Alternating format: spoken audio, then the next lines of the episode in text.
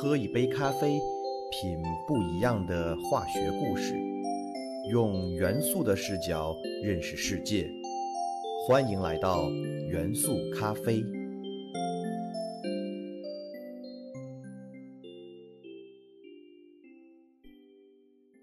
大家好，欢迎收听元素咖啡，我是你们的老朋友老胡。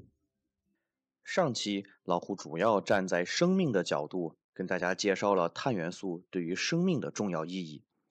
这期老胡将要站在化学和材料的角度跟大家谈谈只由碳元素这唯一元素形成的材料，也叫做碳材料的故事。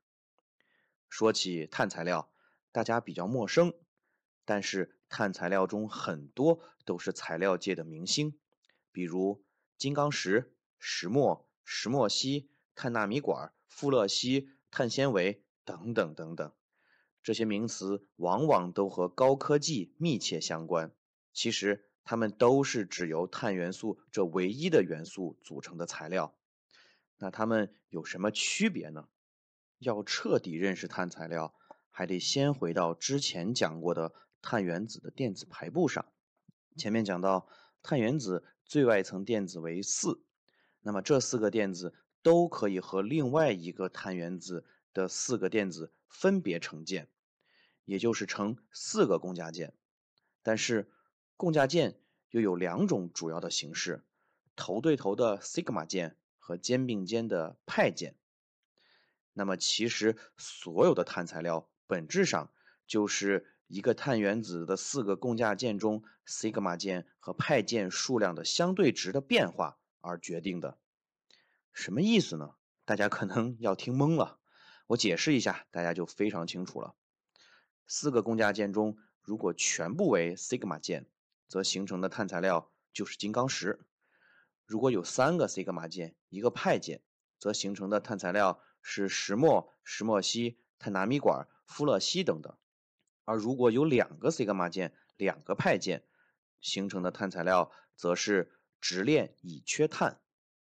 那么，跟大家先聊聊金刚石，也就是碳原子之间都是以四个西格玛键相互连接形成的碳晶体结构。我们都知道，金刚石是自然界存在的最硬物质，末世硬度为最高的石，而大家熟悉的铁则只有四点五，所以金刚石在工业上就成为一切坚韧物质的切割刀片。例如，切玻璃的玻璃刀刀头就是一小颗金刚石，当然是色度亮度很低的金刚石，因为色度亮度好的金刚石都拿去做钻戒了。大家肯定好奇，为什么金刚石这么硬？这就和这四个西格玛键紧密相关。由于碳原子的四个西格玛键是完全相同的，所以。就需要把这四个完全相同的共价键均匀舒展地排布在空间中，以达到热力学最稳定的状态。可能有的小伙伴一下就想到了，这四个键最均匀的排列方式，就是按照正四面体中体心和顶点之间的四条连线的方式排列。碳原子所在的位置就是这个正四面体的体心和顶点，这种排布方式是最均匀的。也是能量最低的状态，所以金刚石本质上就是无数个碳原子相互之间以正四面体体心和顶点的方式占位组合在一起的高度交联的晶体结构。每一个碳原子既是一个正四面体的体心，又同时是另外四个正四面体的顶点，所以这种高度交织的结构就赋予了金刚石极其坚固的物理性质。那自然界还有哪些物质和金刚石的结构一样呢？单晶硅，是的，就是和碳元素电子排布相似的硅元素形成的晶体。我们把金刚石中的所有碳原子换为硅原子，就可以得到单晶硅。单晶硅是一种很好的半导体，硬度也很高，但是比金刚石低很多。原因呢，也是硅原子。对最外层的四个电子的吸引作用远远的小于碳原子，使得硅原子之间形成的共价键相对脆弱，很容易断裂。是不是和前面讲硅元素无法形成生命的原因是一样的呢？所以，看似毫无关系的两件事，其实本质的原因是相同的。这种相同性，在大家不了解化学本质的时候，是无论如何也想不出来的。因此，大家在认知世界的时候，一定要知其然，并且知其所以然。这样，你就会发现这个世界有很多奇妙的联系，让我们打开认知世界的另一扇窗户。说起金刚石，大家能想到的可能只有钻戒这个东西。前面讲到，金刚石在工业中最主要的应用就是制造钻头和磨削工具。不过，金刚石太过昂贵，为了降低成本，人类就在高温高压的条件下人工合成出了人造金刚石。既然人工合成这么费劲，那么自然界中又是如何形成金刚石的呢？其实。条件也差不多，就是在火山的高温高压条件中形成于火山岩的内部。近年来，国际上非常流行一种缅怀逝去的亲人的纪念品，那就是骨灰钻戒。将自己的逝去亲人的骨灰经过高温高压的过程制造成金刚石，然后打磨镶嵌，形成金刚石钻戒。亲人。带着这枚骨灰钻戒，就和逝去的人永远不分开了。说完金刚石，如果把碳原子之间的四个西格玛键其中的一个变为派键，则会形成以石墨为基础的各类碳材料。前面讲到，四个相同的西格玛键在空间的均匀排布是正四面体，大家可能觉得比较难想象。那么三个西格玛键在空间中均匀排布。大家就很容易想了，那就是等边三角形。碳原子所在的位置就是等边三角形的中心和三个顶点。每一个碳原子既是一个三角形的中心，同时又是另外三个三角形的顶点。从这里，大家同时也能知道，这四个碳原子全部位于同一个平面，而剩余的那个派键呢？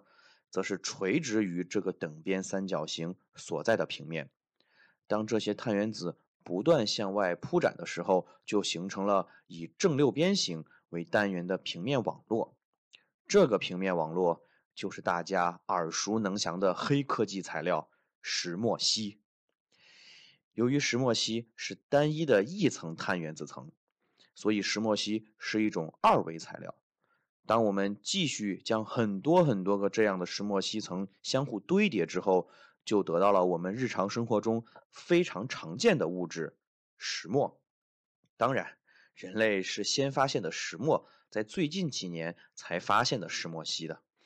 其实，石墨烯的发现过程也很简单：科研人员把一片很薄的石墨放在透明胶带上，然后用另一个透明胶带不断的去粘这个石墨。从而让石墨层间相互分离，直到粘的只剩一层为止，就得到了近几年大热的未来材料石墨烯。凭着这个像做游戏一样的方法，石墨烯的发现者获得了2010年诺贝尔物理学奖。是不是科研也可以如此生活？但是大家要知道，厚一毫米的石墨大约包含了三百万层的石墨烯。想想。通过透明胶带剥离出单一的一层石墨烯，不知道花费了多少功夫啊！所以科研也是苦行僧式的工作。由于石墨中的碳原子所形成的共价键都在自身的那个平面中，所以石墨在这个平面中具有类似于金刚石一样非常大的强度。但是层与层之间则没有共价键。层间就十分的容易滑动，所以石墨在工业上是一种极佳的润滑材料。大家有没有想过，我们的高铁在高速行驶的过程中，高铁车顶的电工和电线之间也是以三百五十公里每小时的时速相互摩擦的？为什么没有出现电工被磨坏或者电线被磨断的情况呢？其实，这么高的速度对材料的磨损是极其严重的。所以，我们就在电工与电线的接触位置放置了一块特制石墨。由于石墨良好的润滑作用，大大降低了电工和电线之间的摩擦力。同时，石墨本身是导电的，也不影响高铁和电线之间的通电问题。当然，石墨本身在如此高的摩擦作用下，自身会被逐渐的磨损消耗。不过，消耗完后，我们就换一块新的石墨就行了，非常简单易行，简直完美的解决了这个问题。其实，石墨的润滑作用，在我们每一个人的小时候都有体验。我们小时候都要用铅笔写字，铅笔里面的芯儿其实就是一条石墨棒。通过混合不同比例的粘土，得到不同软硬的铅笔。混合粘土最多的就是最硬的 9H，混合粘土最少的就是最软的 9B。铅笔在我们的纸上书写的时候，感觉非常光滑，其实就是一层一层的石墨被摩擦下来，留在了纸上，就形成了铅笔的字迹。如果大家小时候留心的话，就会发现，越软的铅笔写的字越黑，那是因为软的铅笔芯儿粘土少，石墨多，所以更显黑色。石墨还有一个重要的性质，金刚石是不具备的。前面已经提到了，就是导电性。这个导电性来自于哪里呢？没错，就来自于垂直于等边三角形平面的那个派键。我们都知道，原子之间形成的共价键，本质上是原子核外电子云的相互重叠。由于每一个碳原子都有一个派电子以电子云的形式垂直于三角形平面，所以。碳原子形成石墨烯层的时候，垂直的派电子云也会肩并肩的侧向重叠，形成派键，而无数个派键相互连通，就形成了一个超大的大派键，也叫做离域派键。这个超大的大派键覆盖了所有的石墨烯层的碳原子，也就是说，派电子可以在这个离域派键中自由移动，也就成就了石墨烯。或者石墨优异的导电性能。石墨的导电性除了可以做电池的电极以外，在军事上有一个很重要的用途，那就是做石墨炸弹。当把大量的石墨抛洒在发电厂或者电气设备附近时，由于石墨导电性能好，又颗粒细小，会立刻让电气设备或者电厂发生短路，从而遭到破坏，甚至发生爆炸。如果这些石墨还可以在空中持续飘散不落地的话，就会形成具有导电作用的石墨雾霾。这个雾霾对各种微波信号具有屏蔽作用，让局部地区瞬间进入电磁封锁状态。